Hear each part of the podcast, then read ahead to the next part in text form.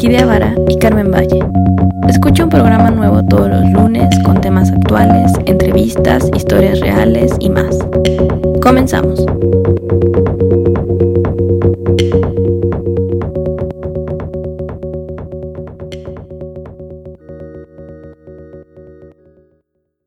Buenos días, Carmen, ¿cómo estás? Hola Orquídea, muy buenos días, muy bien, ¿y tú cómo estás? ¿Qué tal todo por allá? Bien, bien, aquí pues un poquito de lluvia y un poco de clima extremo y ya sabes, sustos de temblor y sustos de mil cosas, pero aquí seguimos. Sí, pues bueno, sabemos que nuestro planeta está vivo, entonces pues también se mueve, pero también pasan cosas muy agradables como la lluvia, que a veces es importante tenerla pues para seguir reforestando, para seguir teniendo un clima fresco que creo que cada día lo veo más, eh, nuestra temperatura en el planeta está aumentando, ¿no? Entonces hay que aprovechar la lluvia y también estos tiempos para poder pues eh, regresarle a la tierra un poquito de lo que ya hemos estado explotando ya por algún rato. Ay, ya somos horribles con la tierra.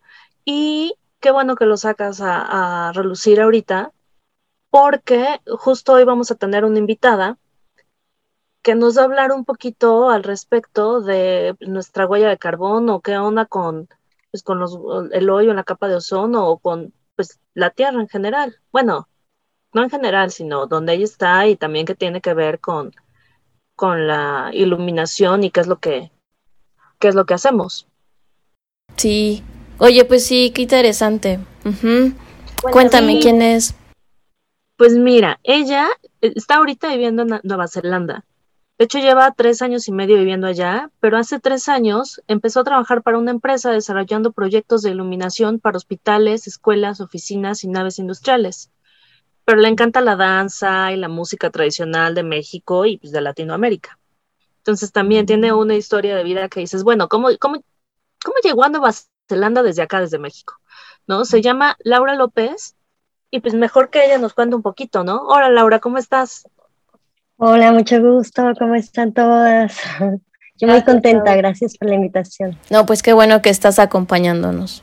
Pues con mucho gusto, bien desde acá, desde Nueva Zelanda, valiéndonos de las ventajas de la tecnología. Y pues sí, tengo ya tres años y medio acá Inicialmente venía solo por un año, pero pues la verdad es que es un país eh, súper bonito y pues en el que he aprendido un montón de cosas.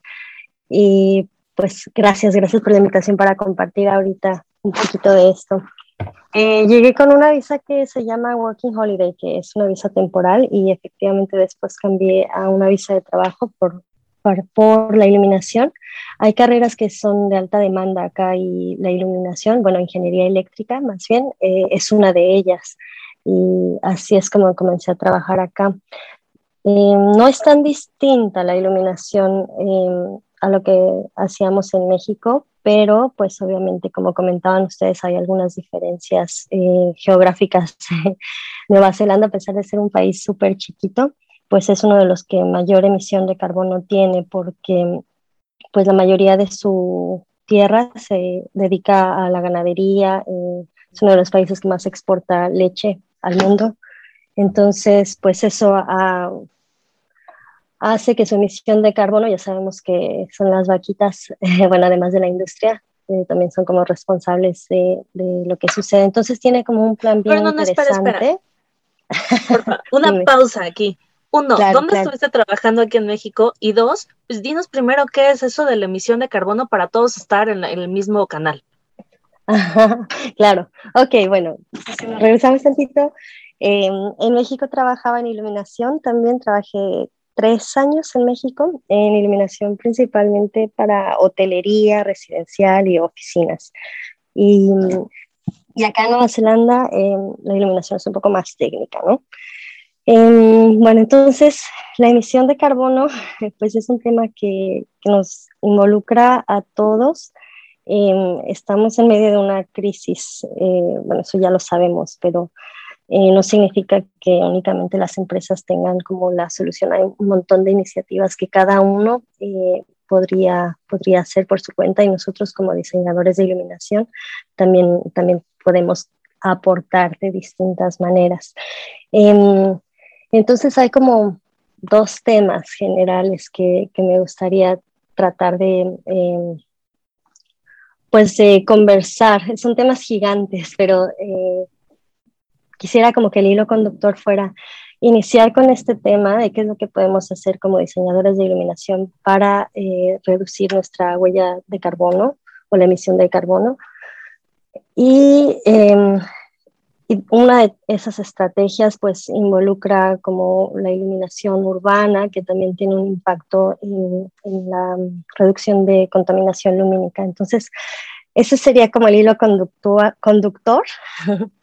y, y bueno, a ver, a ver cómo. Pero, por ejemplo, ¿a qué te refieres con, con em, la huella de carbono y todo esto? Porque muchos de nosotros decimos, bueno, pero pues yo no, como que no entendemos que nuestra, que el hacer un viaje al trabajo puede aumentar nuestra huella de carbono, o lo que comemos también aumenta la huella de carbono, porque tristemente no, se nos ha dicho nada de huella de carbono y muchos de nosotros vemos la contaminación como, ay, basura, ay, ese carro que tiene, que está echando humo.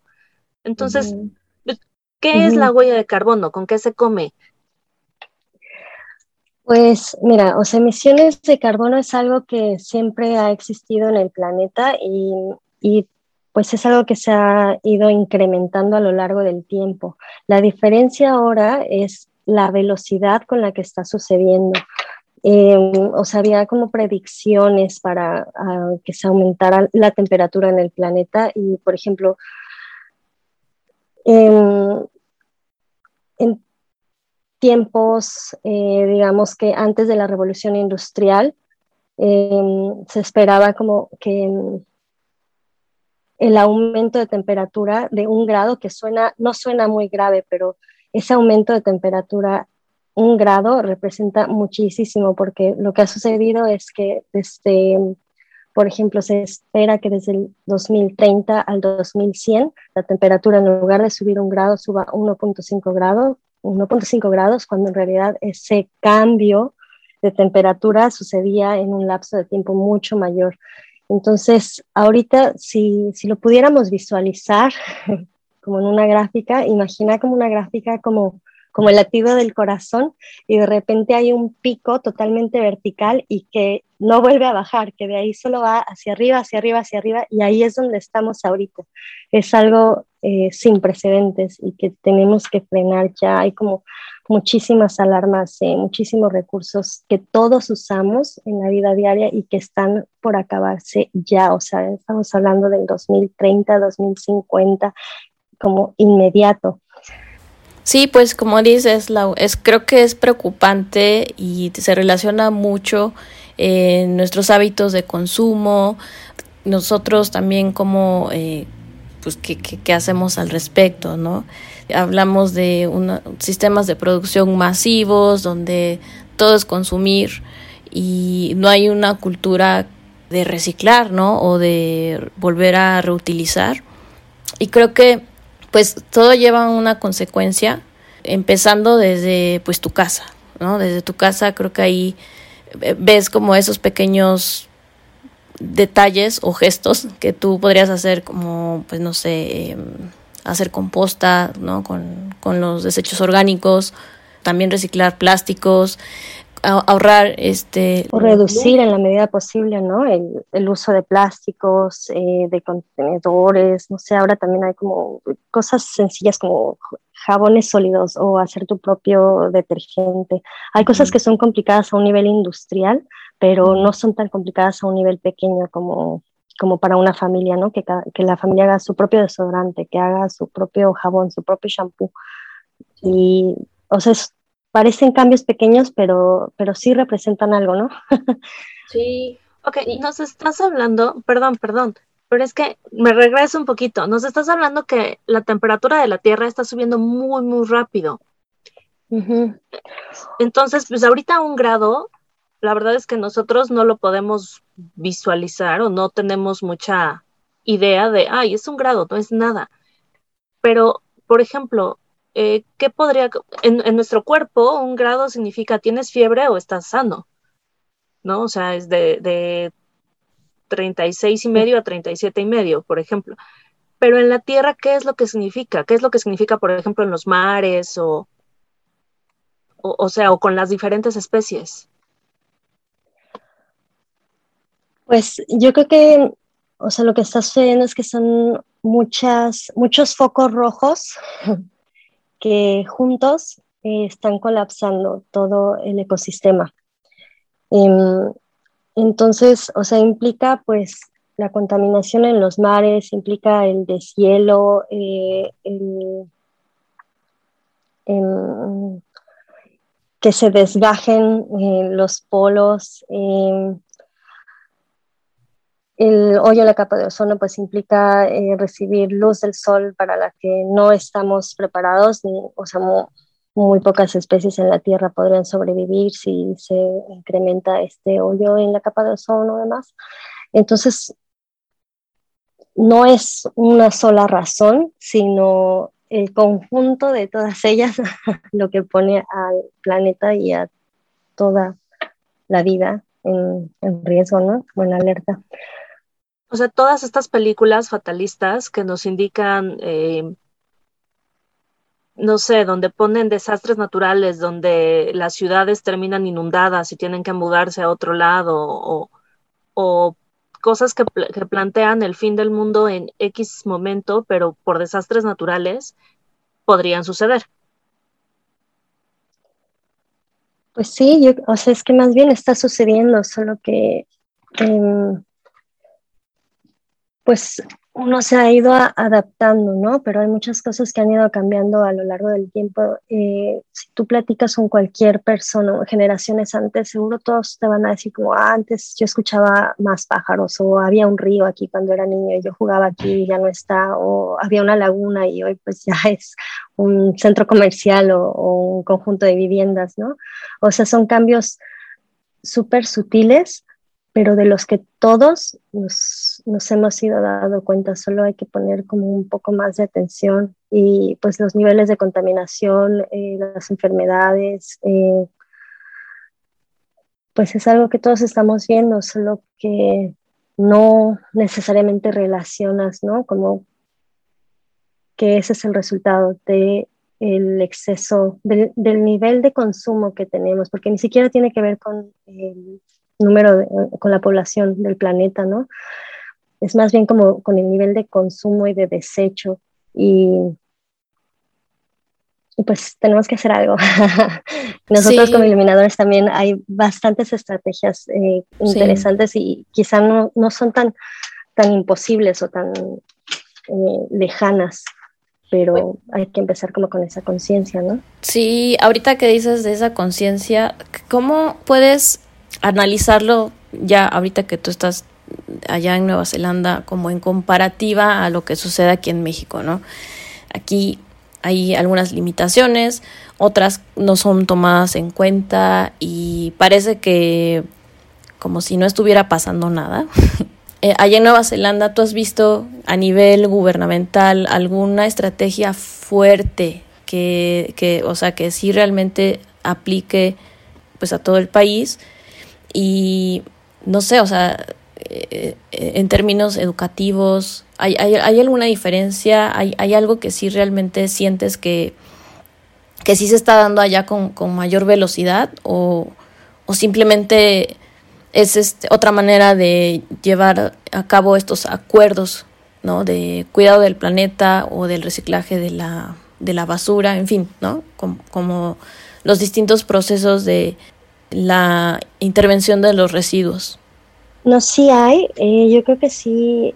Ah, hay como pocos países que están intentando como hacer cambios bien drásticos. Entonces, por ejemplo, Nueva Zelanda tiene como un plan para el 2050 de una reducción extrema en, en, sus emisiones de carbono y eso, o sea, como les comentaba al inicio, pues principalmente tiene que ver con eh, la ganadería, la agricultura y e, incluso en eso también nosotros como iluminadores tenemos una injerencia, porque pues por ahí también está como el, tema de la luz aplicada en la horticultura, ¿no? Entonces, reducir como todas estas áreas eh, gigantes eh, que se, en las que se han talado árboles, o sea, por ejemplo, aquí en Nueva Zelanda te puedo decir que 12, 12 millones de hectáreas están dedicadas a la agricultura y 7 millones eh, son bosques nativos, ¿no? Y eso es algo que a cualquier eh, adulto mayor aquí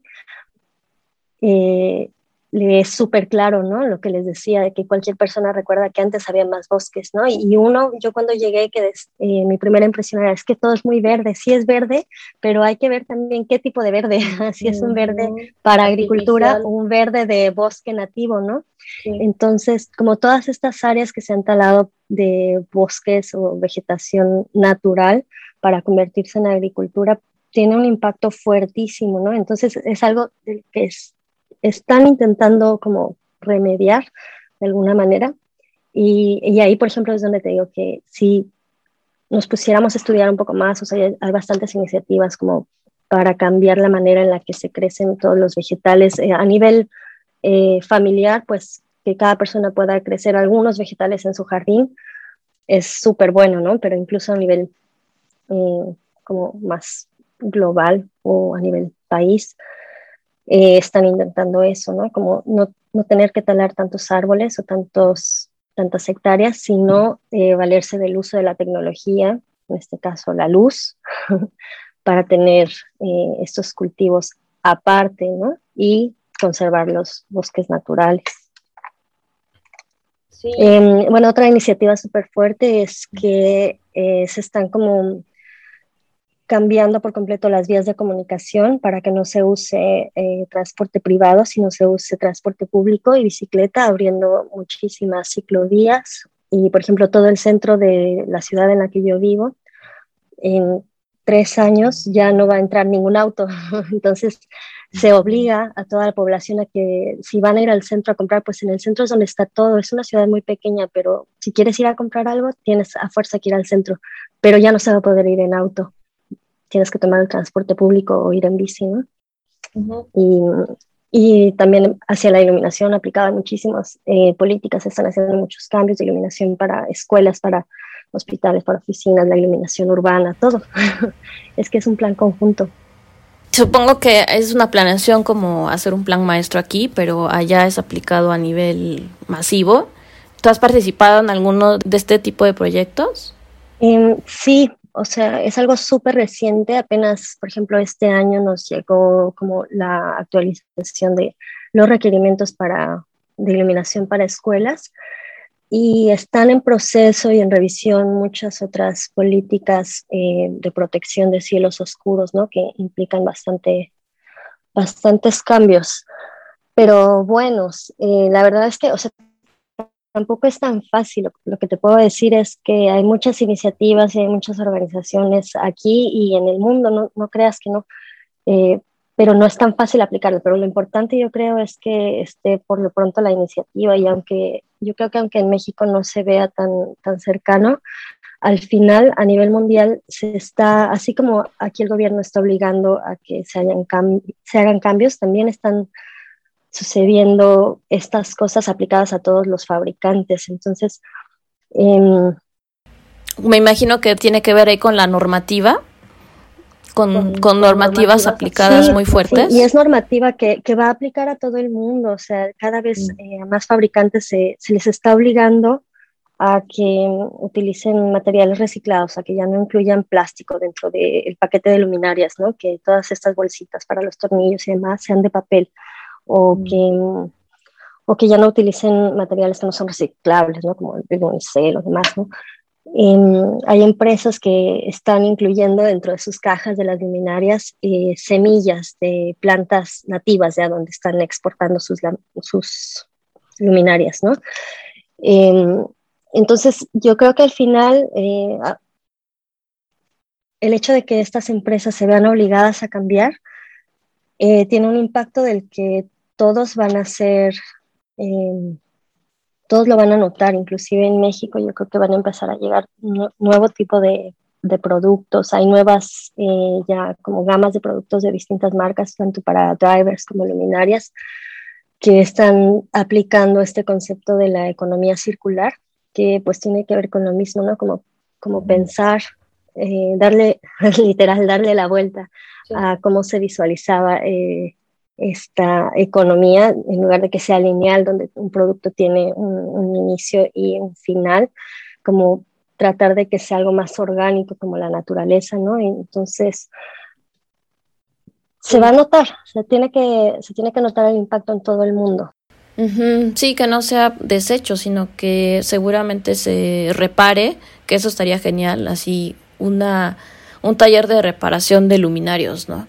Y entonces no tienes que pues tirar el equipo o lo que muchas veces hacemos, no sé si eh, allá se aplique, que el, el, concepto de hacer un proyecto retrofit, ¿no? Donde nada más cambias la lámpara y el resto del equipo que es el housing y todo y todo lo demás sigue este se sigue utilizando pero entonces no es que quites y pones completo sino que pues ya hay, un, un, objeto en sí que, que, sigue funcionando y lo único que haces es la, el reajuste de la lámpara. Sí, que de hecho, o sea, justamente eso es una de las estrategias que, que podemos aplicar nosotros, ¿no? Una cosa es pensar desde el inicio del producto, eh, de qué está construido. Hay muchas ya certificaciones y etiquetas que ahora se están aplicando a, a los productos. Entonces, si uno piensa en huella de carbono, tiene que pensar en, en el carbono que está implicado en el desarrollo del, del producto, como embodied carbon, le llaman, eh, y también como en, el, en la huella que genera eh, durante su operación, que increíblemente, al menos en nuestro, en nuestro caso, esa, eso es lo que tiene mayor impacto porque es como de todo el ciclo, desde el inicio, el proceso de diseño, de construcción y uso, de todas esas, el uso es el que tiene como mayor eh, escala ¿no? de tiempo. Entonces, em, tendríamos nosotros que, que ser conscientes de que a la hora de desarrollar y de elegir los productos que se van a instalar, que sea algo fácilmente reemplazable, ¿no? El, hecho de que hayamos cambiado de, a esta nueva tecnología, bueno, ya no tan nueva, ¿no? Pero LED, LED ahora, LED, ha sido eh, como un arma de dos filos, o sea, el LED tiene la solución a muchas cosas, pero también puede ser una amenaza si está mal aplicado, ¿no? Eh, entonces, una de las desventajas es que quizá, o en, algunos proyectos lo que ha sucedido es que el dicho de especificar LEDs o luminarias en lugar de lámparas, eh, como antes, eh, le quita la posibilidad al usuario de que sea fácilmente reemplazable ¿no? o reciclable. Sí pero no necesariamente tiene que ser así, uno simplemente tendría que ser más cuidadoso, como tratar de elegir luminarias eh, pues que sean mm, de fácil operación y fácil reemplazo para el usuario final, ¿no? Sí, porque lo hemos visto, ¿no? De las lámparas incandescentes, después pasamos al fluorescente y así hemos ido rotando, ¿no? Y de repente regresas y ya no hay esa lámpara porque ya se dejó de producir, se descontinuó y entonces seguimos produciendo, pero no, no, no estamos viendo en esa conciencia de pensar en un producto que sea intercambiable, ¿no? O sea, como cuando vas a comprar antes, ¿no? Que comprabas un refresco y no es que te dieran un bote de plástico, sino que te daban una botella de vidrio que tenías que regresar a la tiendita para, para, que se rellenara. Ajá. Bueno, por ejemplo, también hay Coca-Cola y muchas otras empresas, no sé si lo notaron, pero parte de este concepto de economía circular, lo que hicieron es que antes tenían botellas distintas para, tenían una botella para Sprite verde, una botella para Fanta, una botella blanca para Coca, y todas tenían una forma o hasta un color distinto, ¿no? Y ahora lo que hicieron es que todas son exactamente iguales. o sea, sigue siendo ahí un problema porque sigue habiendo plástico, ¿no? Pero, pero bueno, al menos... Eh, esa estandarización también se puede aplicar en la iluminación, ¿no? Como que sean sistemas modulares, que eh, se pueda reemplazar la óptica, la lámpara, el driver, como cada uno de sus componentes. Eso es bueno y eso también o sea, a quien le toque especificar es algo que puede tomar en cuenta y en cuanto más sea la demanda, pues más se ven obligados los fabricantes a, producir ese tipo de luminarias, ¿no?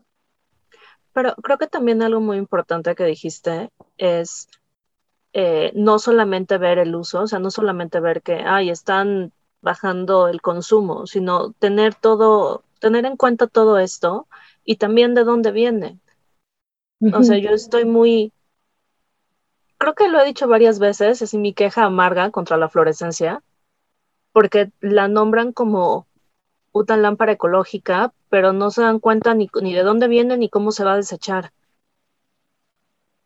Entonces, creo que eso es algo súper importante para, pues, para todos como, como diseñadores de iluminación que tenemos una idea de qué es lo que estamos eh, sugiriendo o qué es lo que vamos a poner en un proyecto, pues decir, ¿sabes qué?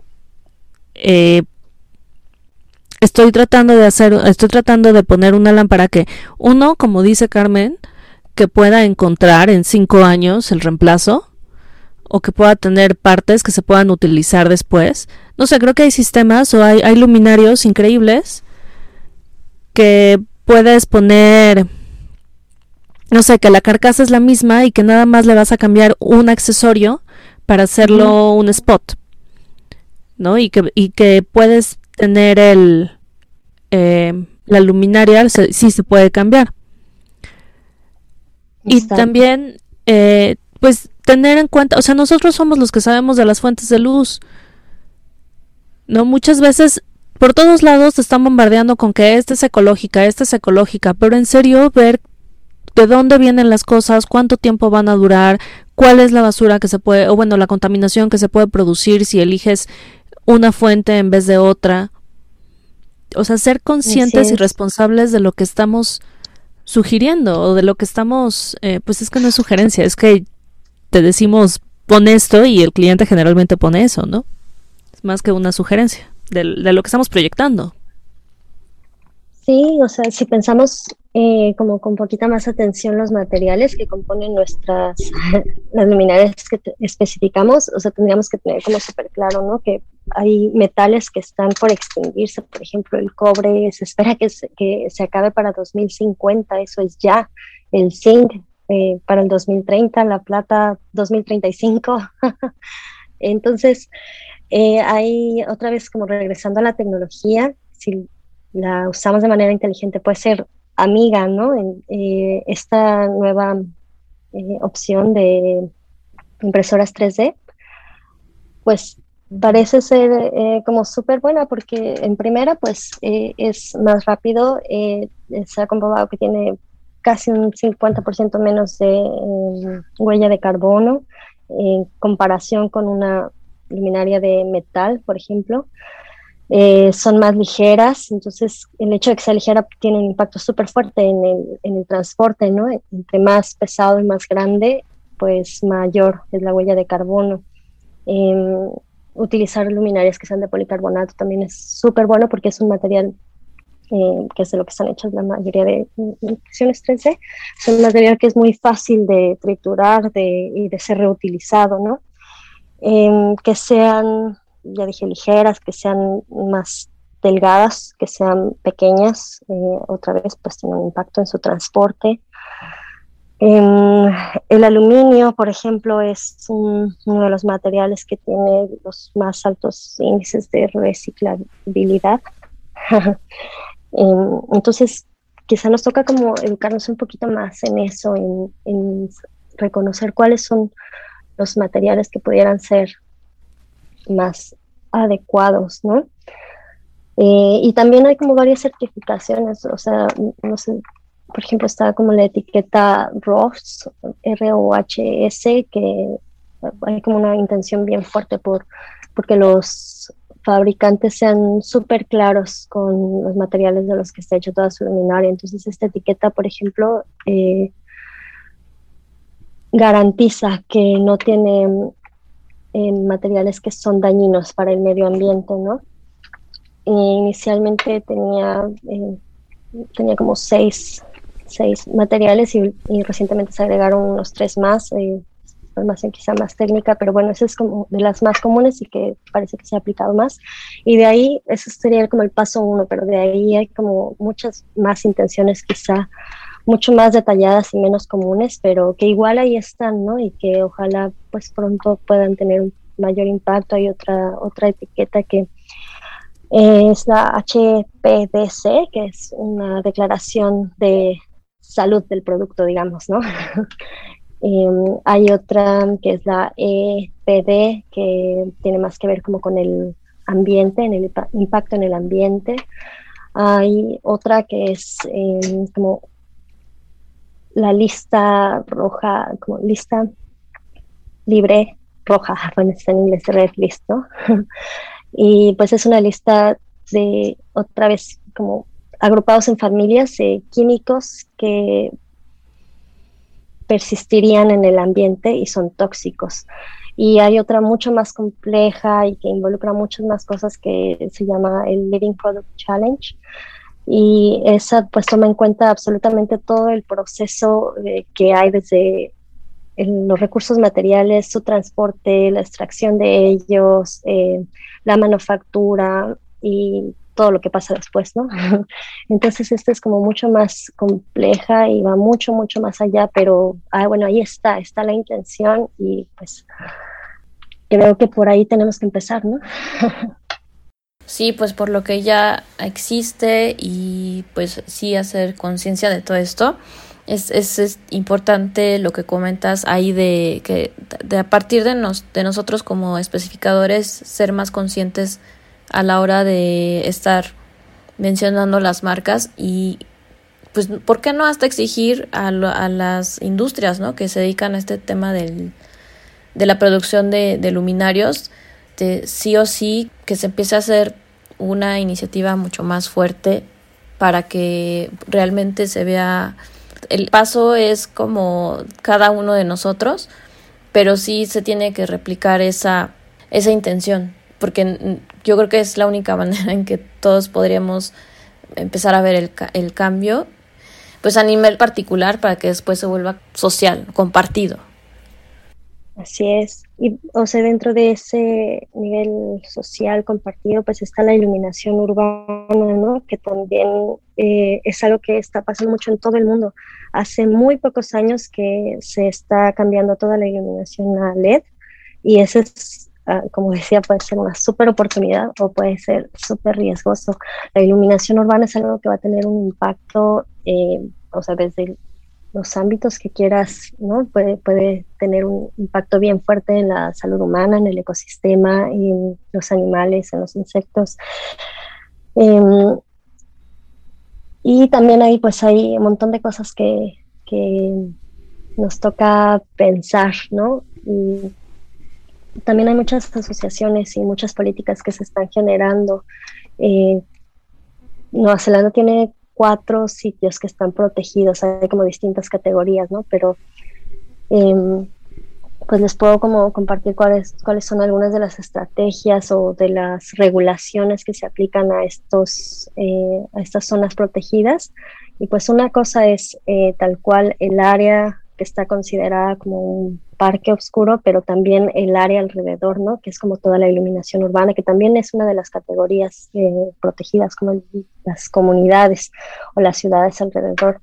Hay intenciones también por, por tratar de proteger ciudades, inclusive la misma capital, Wellington, que es en donde yo vivo, también hay una intención, porque el alumbrado, pues ya sabemos, ¿no? Además de, de que se reduzca el consumo de energía con la implementación de LED, eh, pues que se utilice la temperatura de color correcta, ¿no? que solo se utilice en las horas en las que realmente es necesario, eh, que se utilicen sensores de, de, luz natural, de movimiento, hay muchas estrategias, ¿no?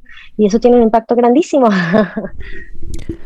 Claro, es decir, bueno, ya contamos con toda esta tecnología, pues vamos a utilizarla. No siempre vamos a hacer las cosas de más es mejor, al contrario, decir, pues vamos a pensarle y vamos a actuar de forma inteligente y a utilizar lo que ya tenemos no solamente para que se ilumine mucho, sino donde debe estar y aprender a apreciar de nuevo la oscuridad, que mucha gente le tiene miedo desde...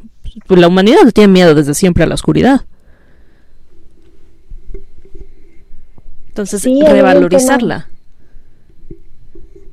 Hay un tema, ¿no? Como esta confusión entre cómo relacionar la oscuridad con la inseguridad, pero por otro lado también tenemos eh, como este aspecto cultural de la observación de las estrellas y que siempre ha estado también, también siempre ha acompañado a la humanidad y para muchísimas culturas hay muchas leyendas que hablan de estrellas. En México tenemos como Xibalba quizá, y acá hay una, una celebración muy importante que es el Matariki y, o sea, así en todo el mundo. Hay distintas celebraciones que tienen que ver con la observación astronómica, ¿no? Si pensamos, por ejemplo, en, todas las construcciones eh, Teotihuacán, por ejemplo, se supone que esta, lo que hoy llamamos calzada de los muertos no era otra cosa más que pensado para que fuera un espejo de agua, ¿no? Con, la lluvia, para que esa agua reflejara todo, eh, pues todas las constelaciones. Imagínate qué belleza. Como que en algún momento perdimos eso, en algún momento eh, esta observación era fundamental para nuestra supervivencia, quizá porque dependíamos de la agricultura y de, de, reconocer los ciclos de la naturaleza.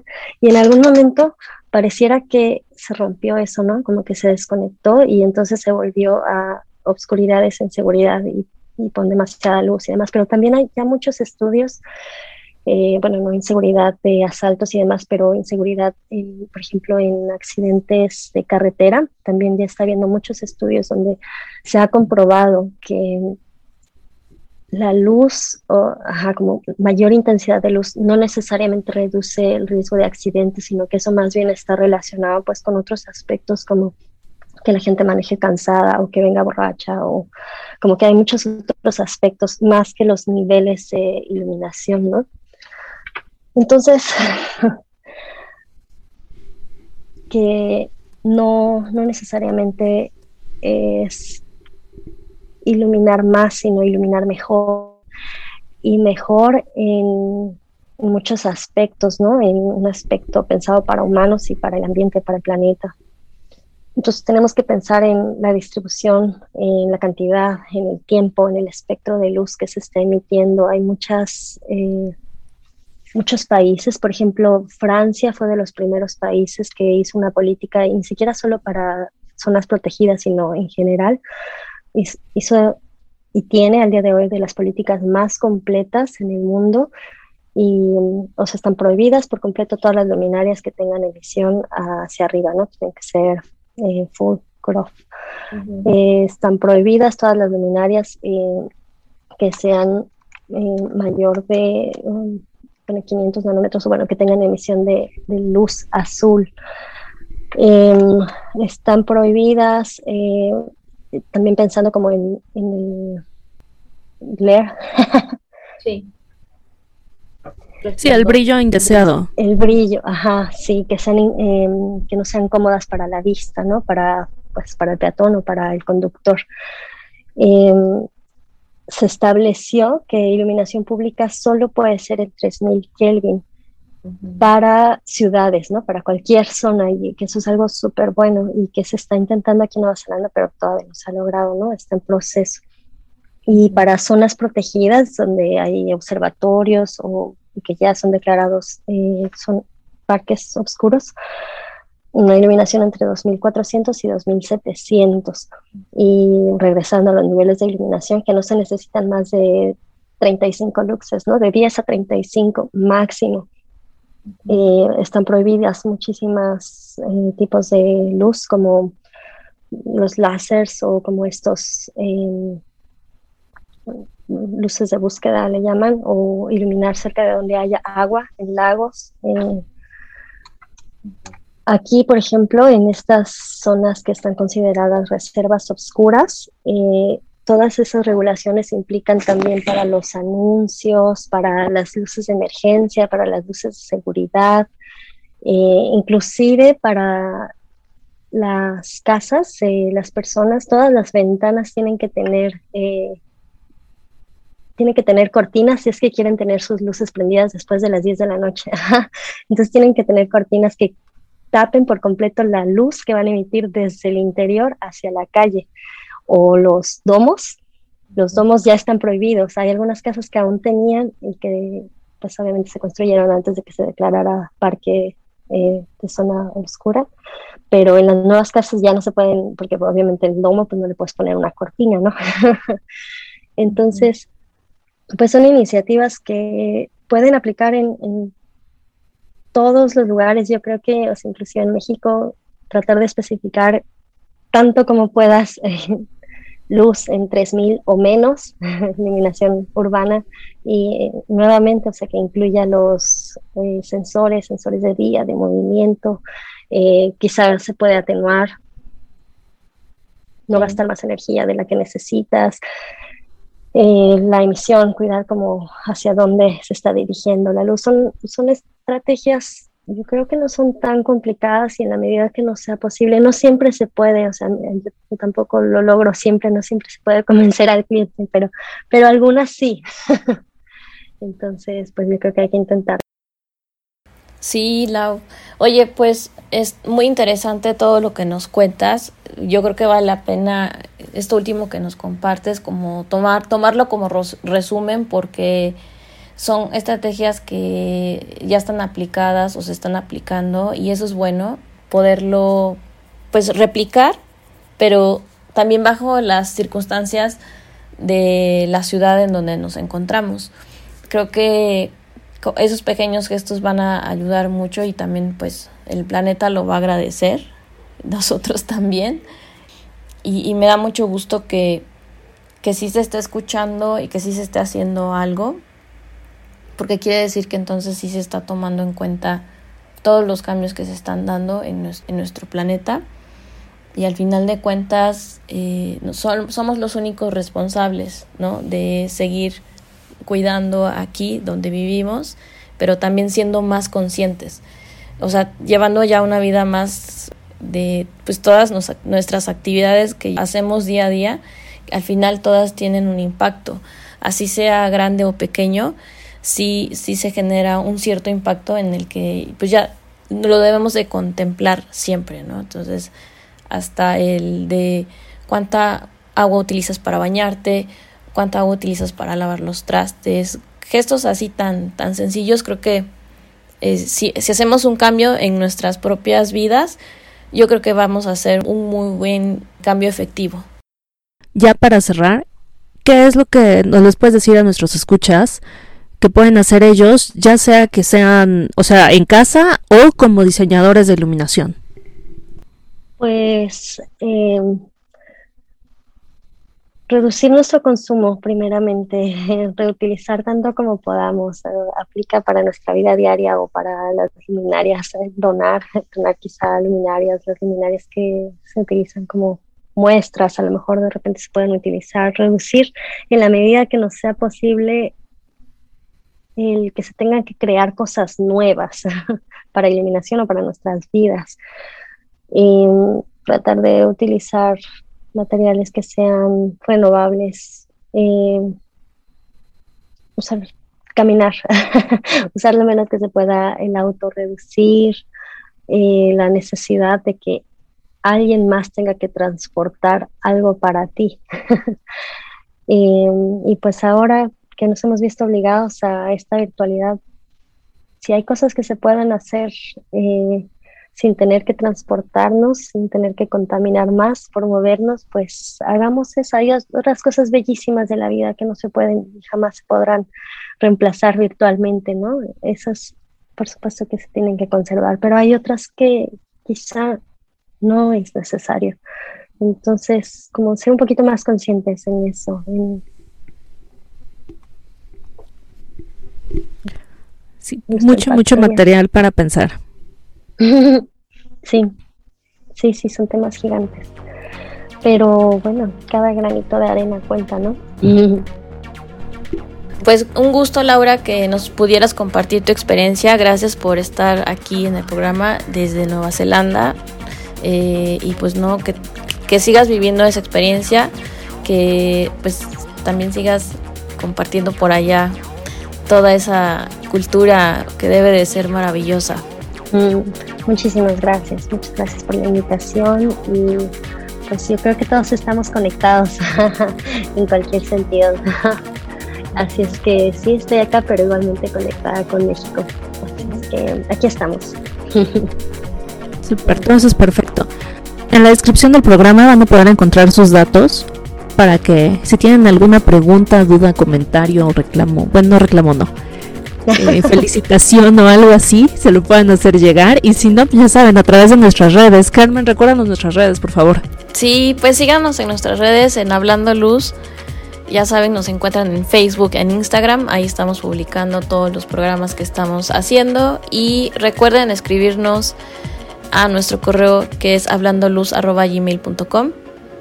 Ahí recibimos toda la información para quien guste eh, compartirnos alguna experiencia, alguna entrevista o también dudas y sugerencias del programa. Bueno, pues por el momento creo que terminamos. Muchísimas gracias, Laura. no, no tengo nada más que decir, más que nos vemos la semana siguiente. Bye bye. Gracias a todos y que tengan un excelente inicio de semana.